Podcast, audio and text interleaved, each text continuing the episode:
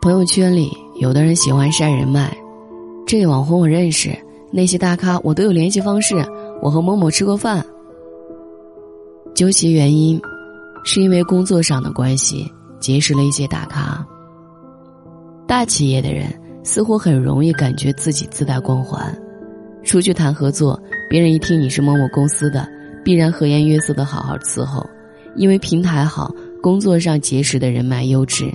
时间长了，会不自觉的滋生几分多余的自信来。说白了，就是把平台带来的红利，错当做自己的能力。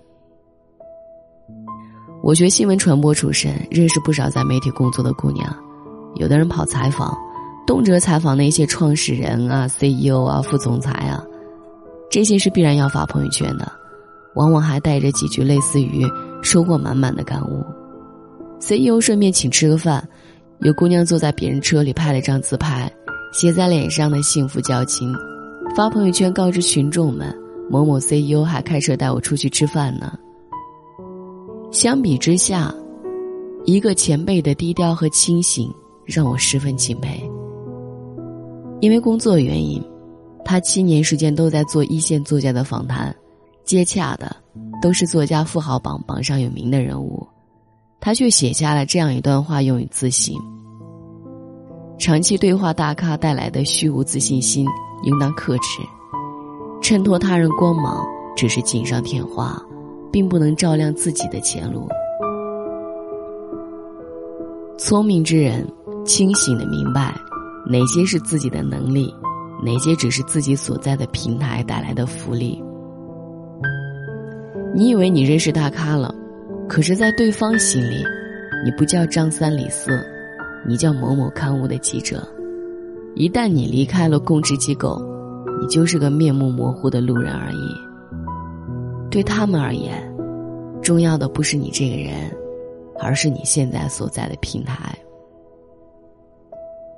很多时候，你春风满面、事事如意，不是因为你能力强，而是因为你所在的平台好。一个写出过数十篇十万加爆文的作者，可以告诉你创造一篇十万加爆文最简单粗暴的方法：把文章发在百万级别的大号上，在百万级别的大号上，你全文就写句“呵呵”，也能轻松过十万。在百万大号做新媒体小编，写出了篇十万加，就觉得自己天赋异禀，实力超群。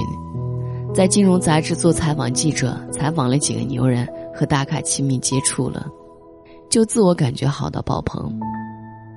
在公关公司工作，手上握着一张 Excel 表格的网红资源，就觉得自己手握高端人脉了。虽然比方的有点夸张，仔细想想，身边这样的人还真不少。朋友离职，忧心忡忡，唉，离了这家公司。很多我现在认识的人，恐怕根本不会搭理我了。在真正要离开的时候，才最清楚的看到，之前你身上的光亮，是舞台给你打的灯光，不是你自带的光芒。也有人是欢欢喜喜离职的，手上带着大量资源，兴高采烈的奔向比原来公司多开了六 k 到七 k 的工资，结果三个月内被拿走原来公司的人脉。掏出原来公司的运作模式，切下来，就价值寥寥了。还有人从原来公司跳出来创业，这才发现，之前轻易拿到的客户，现在需要努力争取；之前无需费力维持的关系，如今需要如履薄冰的维护。这才明白过来，原来真正牛的是平台，而不是你。之前在网上看到一段短文，是讲电视剧《乔家大院》里的孙茂才。原先穷酸落魄，沦为乞丐，后投奔乔家，为乔家的生意立下汗马功劳，享有功臣地位。孙茂才自负的以为乔家的生意蒸蒸日上，他居功至伟。后来，他因为私欲被赶出了乔家。孙茂才想投奔对手钱家。钱家对孙茂才说了这样一句话：“不是你成就了乔家的生意，而是乔家的生意成就了你。很多人常常拎不清，误把平台的资源当做自己的能耐，误把平台的成功归功于自己的本事，直到离开后才明白，原来之前盲目高估了自己的实力，厉害的不是自己，而是原来的平台。仗着大平台拿来的资源，其实没什么好炫耀的。毕竟，离开了这个平台，你还剩下的东西，才是你真正的本事。晚安。我已经已经把我伤口化作玫瑰，我的泪水已经变成雨水，早已轮回。我已经。已经把对白留成了永远，忘了天色究竟是黑是灰。分手伤了谁？谁把它变美？我的眼泪写成了诗，已让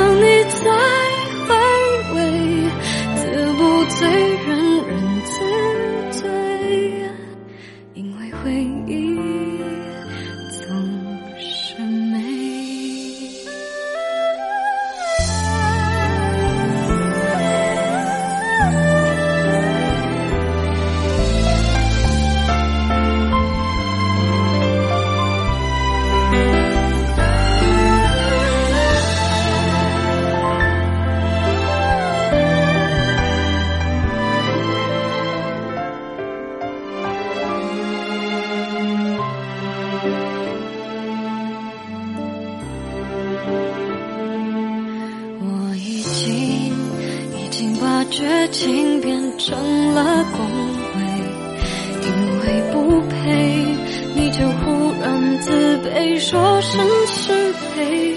我已经已经把沉默变成了忏悔，无路可退，只能无言以对。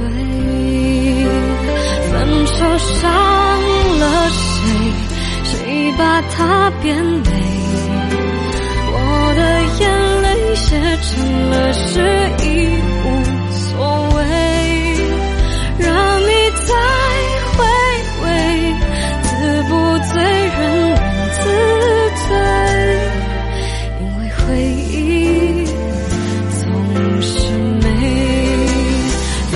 受伤了谁？